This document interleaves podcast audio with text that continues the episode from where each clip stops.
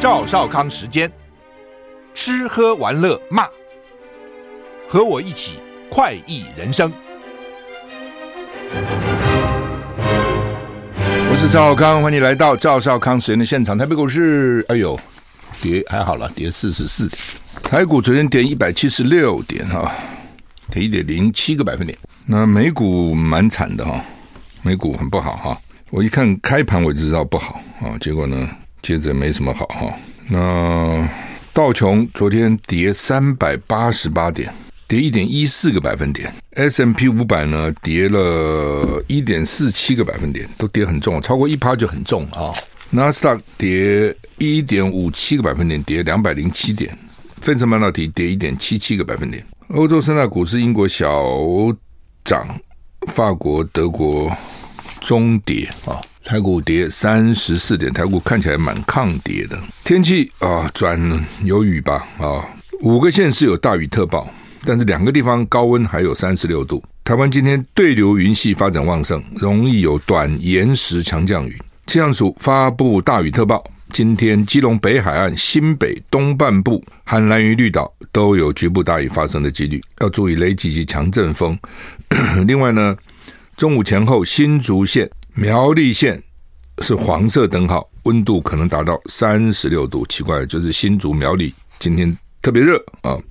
各地早晚低温大概是二十五到二十八度，高温啊大概是三十二到三十四度。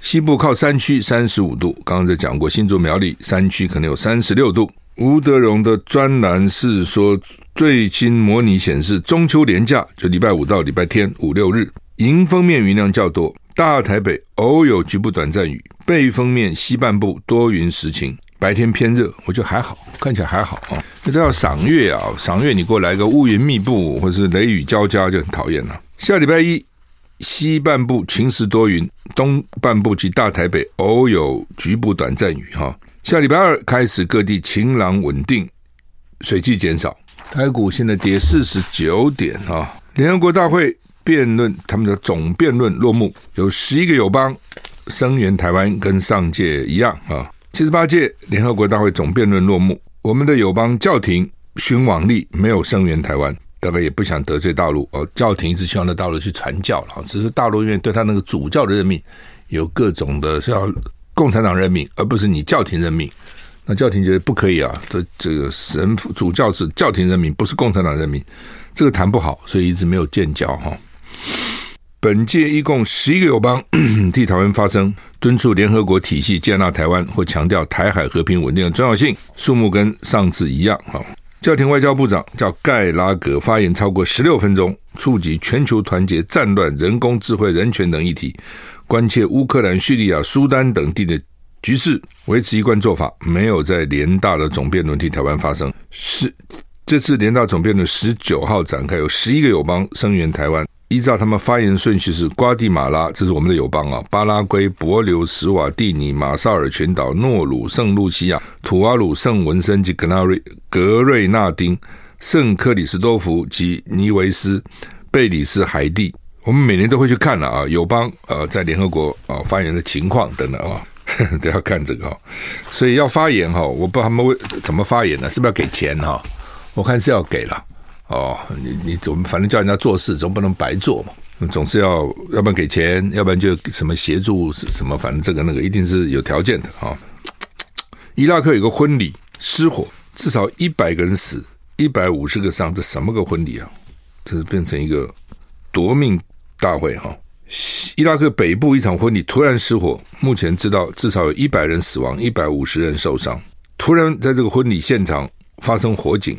那有一个没有证实的影片在流传，画面显示新郎跟新娘在相拥拥抱的时候呢，突然屋顶不断塌落大量着火的碎片，现场宾客奔逃，就从屋顶来就上面烧，然后崩塌下来，这是不是吓死人哦？新郎新娘当然在宣布你们是夫妻可以亲对方的时候呢，这西式婚礼了哈，正在拥吻的时候呢，突然不是放烟火，不是真的火啊，你自己想想那个场面多么惊骇哈。对了，你看，的确哦，现场是有放庆祝烟火，结果呢，烟火大概点燃了那个活动大厅，因为建筑是由高度容易被燃烧的建筑材料制成，所以呢，迅速倒塌。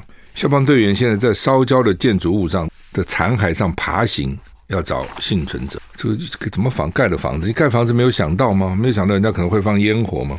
哦，除非你这个国家是禁止放烟火，否则的话，烟火容易啊，是的确也会引起一些火灾的哈、和硕在印度的 iPhone 工厂火灾停产延到二十七日，可能会会延更久。和硕在印度唯一的工厂二十四号发生火灾，这座工厂专门组装苹果公司的 iPhone 手机。路透社引述消息人士说，当局还在调查原因，停产预计延长到二十七号。而且可能会延续更久，最坏的情况，停工可能会持续整整一周。合硕发布声明表示，制作工厂二十四号晚上发生小型配电盘意外，情况已经控控制，已经控制了啊，没有造成什么重大的影响哈。不过，路透社先前报道说，合硕取消了这座工厂组装轮班，有说法是最坏情况，停工可能会维持一整个礼拜。和硕印度厂占苹果在印度 iPhone 产量的十趴。印度这个国家，哎，也是很奇怪了啊。就是说，你到印度去，你觉得真的很混乱。哎呀，那混乱的简直你没有办法想象。那马路上啊牛啊什么都一起走。那个恒河啊，早上刷牙的，跟那边烧尸体的，哦，洗澡的，什么都在一起。你这什么个画面？那边旁边就那边烧尸体，然后呢，骨灰可能就丢到河里。那边有人在游泳，还有人在刷牙，用那个河红河的恒河的水在漱口。你说哦，当然是画面是很很，你平常不容易见到嘛。对观光客来讲，那也是一个，我现在脑筋都浮现那个恒河那个画面，很难很难忘掉。一大早就叫我们起来，哦，那时候皇家国际安排的，就要穿从旅馆要穿到一些小巷子里，然后他们连我们的鞋，他们都要加一个鞋套在外面，就怕把你的鞋都搞脏了。我很年轻的时候，很年轻，我在美国公司做事嘛。那我我亚洲区都我管了，除了日本，我管南韩、台湾、香港、菲律宾、马来西亚、印尼、泰国，哦，这个新加坡都我管。那有一天，这个我的老板就来跟我讲说，你要不要印度？哦，他说印度给你哦，不过他私下跟我讲说，公司是想把印度给你，我私下劝你还是不要了。他早上起来在路上都会踢到尸体啊，这么多可怕哦。就说，这个国家看起来，人家讲说将来可以取代中国，因为哇，这个第一个很多人要从中国逃离嘛，啊，那外国也希望台湾的工厂在除了中国以外，在其他地方都台湾 Plus One，台湾加一，就你除了在大陆有厂，在台湾有厂，在其他国家有一个厂，啊，免得发生意外。但是呢，到印度去，印度聪明人很聪明啊，美国很多、欧洲很多公司的这个 CEO 都是印度人啊。哦，因为他们英文不错，讲他们讲，说实话你不太容易听得懂，但是他写啊、读啊还是蛮厉害，写报告什么都会嘛。哦，英国总理现在都是印度一样，然后怎样，对不对？以前印度是英英英国的殖民地啊，现在回过头人家还当了总理呢，所以他程度高人很高，但是因为他种姓制度，所以呢，大家就比较随遇而安。我就是这样，我这一辈子也很难翻身，我就是一个种姓。当然也有好处了，就是说随遇，就是他就比较安定嘛，没有那种乱七八糟想头。那坏处就是，反正就是这样哦。那听说了，我们这些高科技厂到印度去设，也设了，也做了，但是那个良率有问题。我们常常说哦，我的良良率是百分之多少？就一百个东西都百分之多少是好的嘛？只要你良率很差，你一百个东西么几十个都不好，你成本就很高啊，你效率就很低哈。所以不知道怎么讲啊，反正。哦，这个入乡习俗吧。你到既然到了印度，你只好适应它了哈。史无前例，美国总统第一次拜登加入汽车工人罢工队伍，挺加薪。选举要到啦，哦，川普对于这种铁锈带的工人是很有吸引力的。川普把那种白人，特别是哦，然后呢，没有读大学、高中白人，那、觉得工作机会被人家剥夺了。哦，或是觉得自己薪水涨得不够，川普等于是他们代言人，帮他们讲话，所以川普说 “Make America Great Again” 啊。我们休息一下再回来。我是赵少康，你回到赵少康生的现场。台北股市跌十八点，还好哎。我本来以为台北美国美股跌那么多，台股会更跌跌蛮重，就还好。好吧，这种罢工哈，劳资双方的事情哦。通常总统是不会介入的，结果呢，拜登却也加入了，他他就怕川普也跟着来，川普就说马上要来了哦，所以先加入，先下手为强。美国的汽车工业当然不会好了。你看那个汽车业的股票，你就知道，美国曾经是汽车王国，对，产的车子是全世界最多。从福特开始搞那个生产线，一路下来，美国就是汽车王国。一直到日本做的车子产量比美国多，日本呃美国吓死了啊！日本做车居然比我们多啊！那那个时候日本做的是比较小了，Toyota 啦、Nissan 的是比较小台，美国都是大车。就日本地方很小嘛，街道都很窄很老，你要多大的车啊？就像欧洲。我到欧洲去才发觉，欧洲那个巷子很多啊，路路并不是哦，你不要以为每个都像香榭里舍大道，不是的。那所以呢，在欧洲也是很多小车。你比如台湾，你看到很多什么宾士五百啊，什么 BMW 七字头啊等等，欧洲很少看到这辆车，根本没办法开啊。就是因为很多巷弄，你你比如说罗马好了，很多那种古城都也道路也不是也不宽了，所以一般都是比较小的车啊。其实有时候我也觉得，干嘛开那么大车，对不对？就说。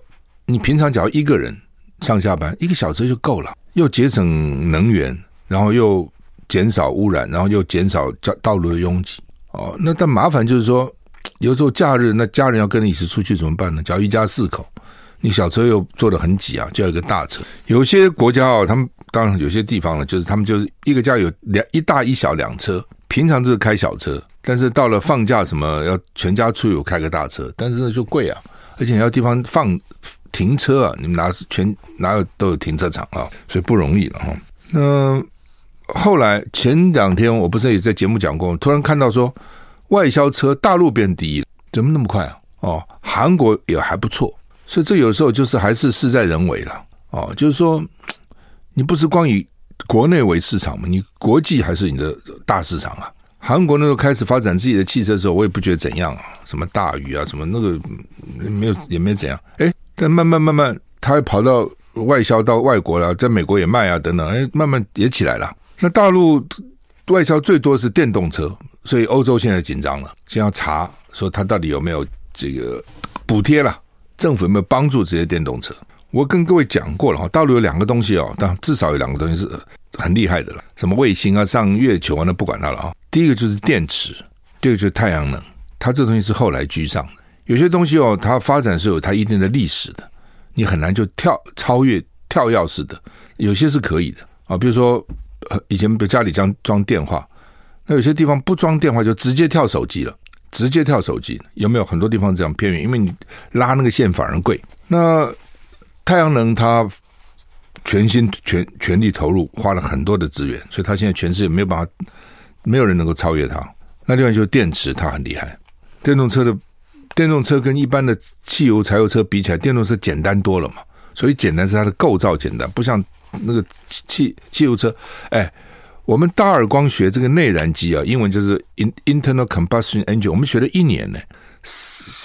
上学期三个学分，下学期三个学分，还要工厂实习，光搞那个引擎。电动车没有引擎啊，没有这个东西啦。那个引擎多麻烦啊，柴油引擎、汽油引擎，对不对？然后呢，它这各种里面这个蛮复杂的了哈，就很复杂。那汽汽车就一个电池出来就带动车轮就走了，所以电动车毛病很少啊，几乎没有什么毛病啊。哦，除非你换轮胎旧了换轮，那是本来就要那是消耗品嘛，有些是消耗品呐。哦，电动车有一个小电池，有有有可能两年要换一次。哦，仪表板好像很少换，雨刷嘛定期换就是，它几乎不要不需要什么保养。就是因为它简单，那这个汽车就比较复杂，有油路、油路、电路哦，所以常常汽车坏了、故障了，就要先检查油路有没有塞，再检查电路到底通不通。我有一次在高速公路上很绝，很多年了啦，突然被一个军车拦下来，一个军官呢拦下来，他说我车子坏了，驾驶兵不会修，你会不会修？那他拦我，问我会不会修车，在高速公路上，我们当时。突然喉咙一阵痒，我们当时学过内燃机，但是平常心说你也没在汽车厂做过。我们有车子有毛病，还是到汽车厂去修，你不会自己动手修。我就把我的理论拿出来了，我就跟他驾驶员来，我说先查油路，先一路查去，没问题。再查电路，一查哦，某个地方电路接头有问题，一弄好了，他们很感谢我，我觉得很好笑。反正呢。就是说，理论也有理论的用处，不是都没用啊。但是还是要实，还是要实物，要动手很重要，好吧？这个美，因为现在电动车起来哈，美国这些传统汽车厂就就惨了。你看那个特斯拉，老板能够变成世界的首富，哎，他一家电动车的产值，我看比那个全世界的所有的传统汽车加起来搞不好都多了。至少我之前我知道，比美国的三三大汽车厂加上日本的 Toyota 都高。人家搞了一辈子，搞了几十年传统的这些汽车，对不对？做引擎、做电池，怎么就搞半了？他一个电动车出来，几年之内，它的市值就大大过他们全部。I like 103, I like radio。我是赵小康，欢迎你回到赵少康时间的现场。台北股市现在上涨二十七点啊。好，那么美国这个罢工是很厉害的哈。前一阵子好莱坞在罢工嘛，对不对？那些那个编剧啊，什么工人在罢工。都不知道现在还还就是开始有人报了，开始我看 CNN 每天都报道啊，因为很多大牌影星都支持他们，这一捐就是百万美金呢。你看那些影星啊，还蛮大方的，百万美金不少钱呢，捐捐他们啊，因为罢工你就没有收入啊，而且你要在那边不断的轮班在那边绕哈。那有的时候你到美国去，就发觉那个工厂在罢工，工人就举着个牌在工厂门前走。那你如果要进工厂，搞不好他就阻挡你啊，那你不要进去啊。那汽车工业是美国非常重要的工业哈。拜登说：“我支持他们加薪四成的诉求。”问题是你加了薪四成，可能这汽车公司也倒了。你记得以前那个美国航空公司那个飞行员不是飞行员，那个反正不管了，反正员工有的是飞行员，有的时候地勤，有的是空空中服务员罢工嘛，罢罢，因为航空公司已经不赚钱那个时候。当然，我听他们不赚钱，很多一个原因是一直送很多 mileage。他那比如你搭乘，我就送你一个里程，送你一个里程，送你一个里程，送到最后不送了一大堆里程怎么办呢？你都用里程，你没有收入啦，都是里程啊，这是一个啦。第二个就是比如说燃料贵啦，反正各种理由啦。那员工又觉得这个要加薪，这些航空公司怎么办呢？干脆宣布破产，也不跟你谈了，我就破产了。破产你不能破产的，那就破产了嘛。破产先破产再说嘛。那对这个汽车工厂，你也可以想得出来了。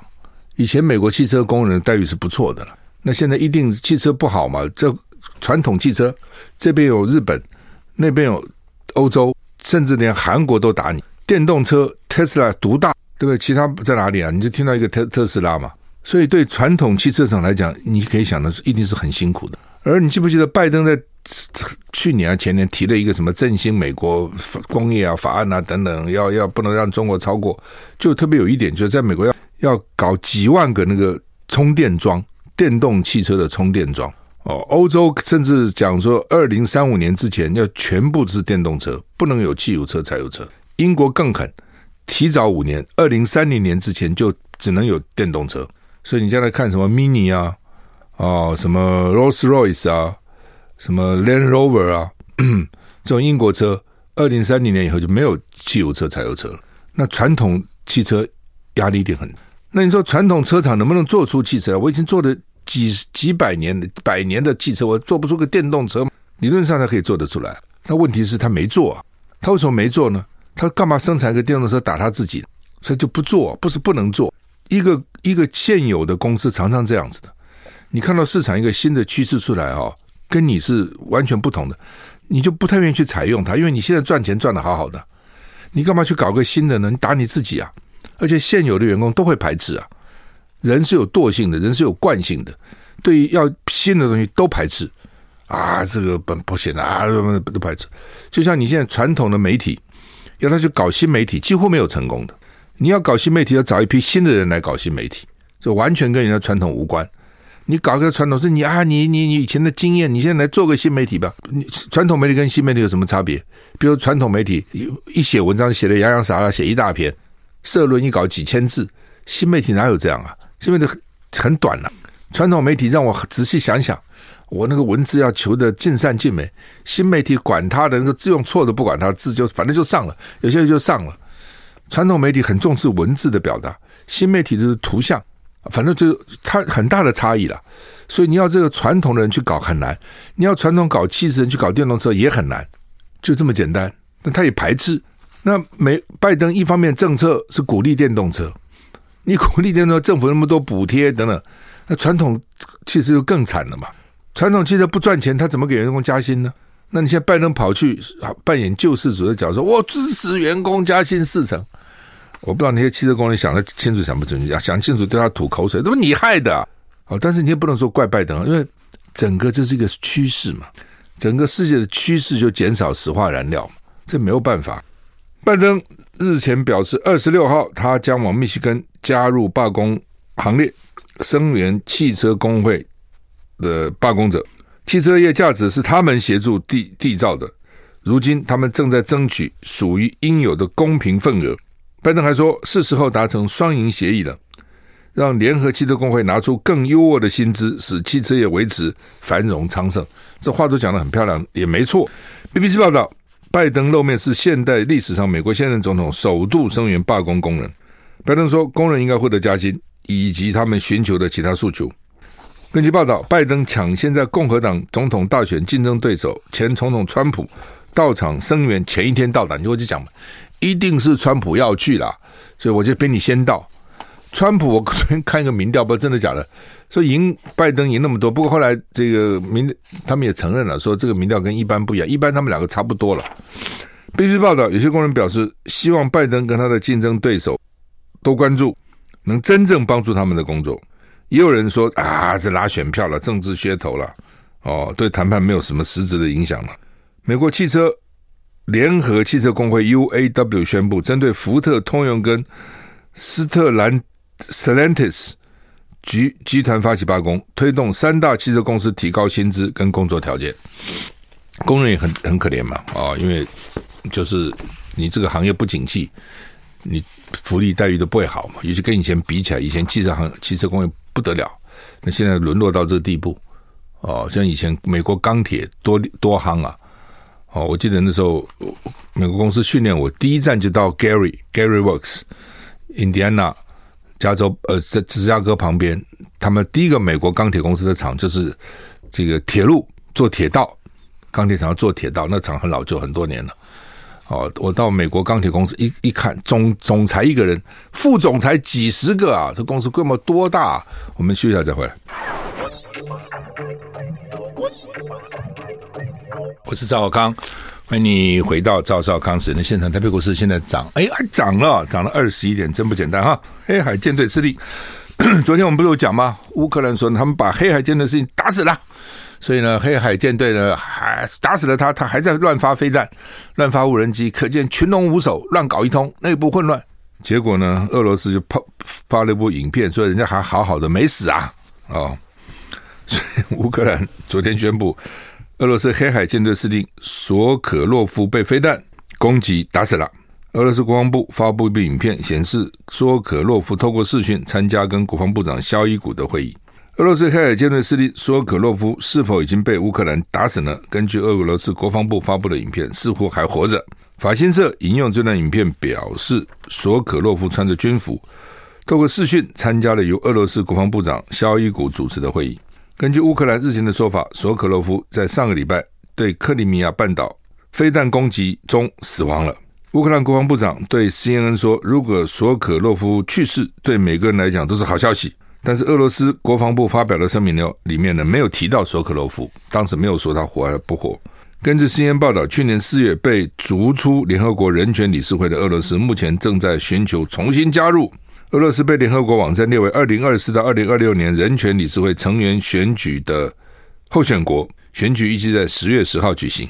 去年被逐出，就大概表决把他赶出去了。现在要我还要加入，能不能加入不知道哦。基本上了哈，就是说联合国这也很奇奇怪怪了，将近两百个国家。我们平常看到的什么中美英法苏啊，什么日本啊，什么都是大国，这些跟美国是不错的哦。当然那个中中。苏是两个了，除除外，其他你知道吗？欧洲这些国家啦，亚洲很大很多国家都跟美国很好，但是全世界有将近两百个联合国，将近两百个会员国，一百一百不多，将近两百，很多你听都没有听过那个名字哦。那些小国，那些人才是一有一票一票的权利啊！你不觉得这个世界上只要投票，都是小的把大的干掉吗？投票都是这样吗？台湾这不是一样吗？你就是选总统，当选的人是靠什么票当选的？都靠知识分子吗？都靠教授吗？都靠大学毕业生吗？好像不是吧？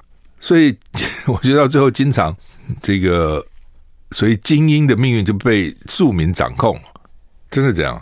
联合国 那也是一样啊。哦，美国川普那时候很生气，我们出那么多钱，这国际组织都我们美国拿最多钱，那表决都输了，为什么那小国不听你美国的？他肯定听俄罗斯，听中国的。哦，中国从建政以后，当时承认他的国家不多，美国什么都没承认，日日本没承认，他就开始亚非拉、亚洲、非洲、拉丁美洲。亚洲、非洲、拉丁美洲比较落后、比较贫穷国家，他就跟他们交朋友，那交了很多年呢。而且呢，患难见真情，那都是穷嘛，哦，所以呢，真的就是你，你平常听到就这几个国嘛，但是没有听过不知道的国家多了，也是一票啊，在联合国里面也是一票啊。有一次我记得美国还被逐出人权理事会呢，哦，美国每天讲人权，后来人家一表决把它表决出去了啊，那时候我还在节目里讲，我就笑死了。纳卡区有近三万难民逃往亚美尼亚，哈，亚美尼亚总理警告说，恐怕会种族灭绝。他们喜欢现在喜欢用种族灭绝这个字，就把你种族给灭绝了。因为打嘛，亚塞拜然境内的纳戈尔纳、纳戈尔纳卡拉巴赫地区，简称纳卡区，哦，三万亚美尼亚人逃离亚塞拜然，那逃离的三万就占到这个地区人口的四分之一，就这个一共才十二万，就先逃掉三万，那很可怕。BBC 报道，好几百辆汽车在通往亚美尼亚道路上。亚塞拜人上礼拜发动闪电攻势啊，要使纳卡区的分离主义分子缴械投降啊。但是呢，亚美尼亚总理说，种族灭绝已经开始。亚塞拜人说，他们希望将亚美尼亚人视为平等公民，但是老百姓不相信，还是跑了啦。呃，好几千名亚美尼亚人礼拜二越过边境时候，受到亚塞拜人边境管制严格的检查。亚塞拜人当局称正在寻找战争罪嫌疑人。就这里面看有没有哪些人有罪啊？那，亚塞拜人打算特赦在纳卡区放下武器的亚美尼亚战士，但是犯下战争罪的人必须交给他们。就在，反正在找罪犯的了啊。这个很有意思，这什么新闻呢？加拿大国会下议院议长，就是等于说我们立法院院长哦，罗塔在国会殿堂赞扬一名曾经为纳粹服役的乌克兰裔退伍军人，引发争议。罗塔今天宣布辞去议长职位。加拿大下议院议长罗塔几天前邀请一名曾经为纳粹部队作战的乌克兰男子，九十八岁的洪卡到国会，坐在众议院旁众议院的旁听席，观看乌克兰总统泽伦斯基的演讲。罗塔赞扬洪卡是乌克兰英雄跟加拿大英雄。好，犹太团体生气了。犹太团体说，红卡曾经在纳粹亲卫队第十四武装。直弹兵师服务服役，这个单位在大屠杀期间犯下许多反人道罪行，成员被指控杀害波兰跟犹太平民。罗塔赞扬红卡这个事件引起争议，各方呼呼吁他辞去议长的呼呼这个呼声持续升高。罗塔最初拒绝下台，礼拜二在渥塔渥太华会见政党领袖后辞职。他在议会说：“我深感遗憾，我必须辞去议长。”罗塔说：“他不知道红卡与纳粹的关系。”邀请他参加活动是个错误。加拿大总理杜鲁道说：“发生这样的事让人极度不安，而这让加拿大国会以至所有的加拿大人都非常尴尬。”所以你看，这个犹太人哦，他们这个反纳粹反的多么的强烈哈！他说他不知道了，不知道他知不知道，也许真的不知道了。他只是邀请这个九十八岁年纪那么大了嘛，哦，到国会呢听乌克兰总统演讲，而且他赞美他是乌克兰的英雄跟加拿大英雄哦，因为他也。I like 我是赵少康，欢迎回到赵少康时间的现场。今天《中国时报》的头版头登的是说，二零二五年完成三艘潜舰大内宣出包，因为他也没编预算。那天我就讲说没有编后续的预算，当时我还看不太清楚他在讲什么东西啊。军方人士说根本造不出来嘛，所以呢没有编预算，根本造不出来，你编编什么预算呢？哦，那《中国时报》头版登的很清楚了，就是那天呢，这个总统府哦就选择特定媒体。中央社啦，自由时报啦，呃，特定媒体报道说呢，黄曙光希望二零二五年完成三艘国造潜舰，但是后面没有编预算，怎么造呢？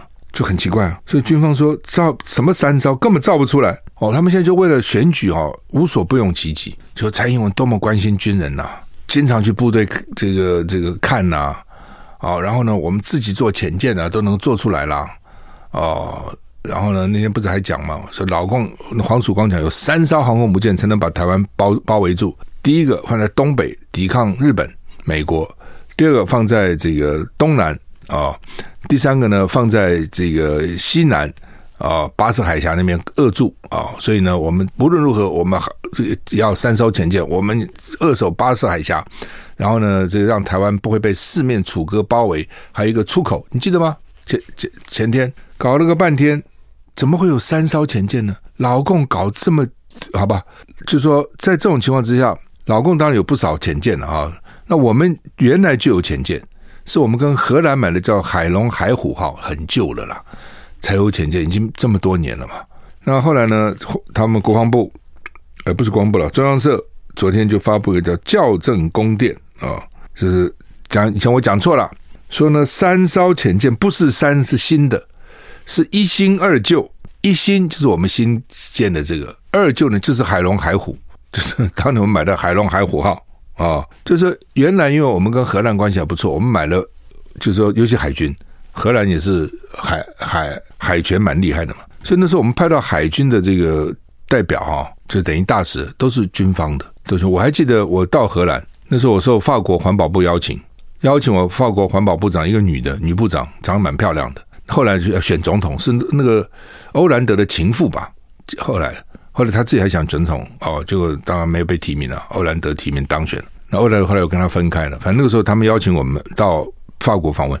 那沿途我就看了，也到荷兰嘛。荷兰沿途就跟荷兰环保部长一见面，也也了解荷兰的情况。那那时候在荷兰接见我的就是以前的海军总司令，后来就就当这个驻荷兰的代表，就是好像我们驻丹麦的也是海军啊，就他就要有些军事合作了啊。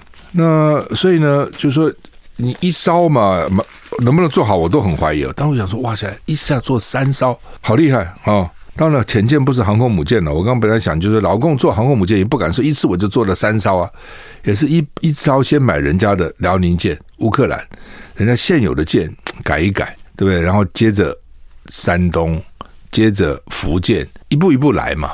哦，你一口气说我要做三艘潜潜舰，我觉得是就是吹牛吹过头了。联合报他们做的民调哈，赖清德三十趴。柯文哲二十一趴，侯友谊二十趴，他只是手机跟室内电话都用啊，所以现在说赖清德跟呃侯友谊跟柯文哲差不多了啊。然后呢，这个国民党支持侯友宜的只有六十一趴，居然有十八趴跑去支持柯文哲哦。但是民进党支持赖清德就有八十三趴，所以呢，民进党看起来是是蛮一致的。民众党支持柯文哲的七十三趴，没有赖清德那么高，但是也比何友谊。高蛮多的哈，那如果侯柯合作，郭台铭又没有进来，那就会赢民进党十五个百分点。如果郭台铭还也加进来搅和，那侯柯合作会赢民进民进党八个百分点。就只要合作，目前看起来都赢。当然这是民调，选下去可能旗鼓相当，但是至少可以一拼呐。选举这样选才好看呐，哇，这这这都差不多哦。如果一个选选举那种太悬殊也不好看嘛。但是如果说国民党搞这么三组，这不这不是国民党搞三组，非绿搞三组，那也没不好看了。为什么？那就一定赖清德嘛。所以会怎样啊？我觉得再跑一跑吧。中秋节要到了，然后呢，侯宇刚从美国回来，对不对？然后在美国表现还不错，看看到底民调会不会影响。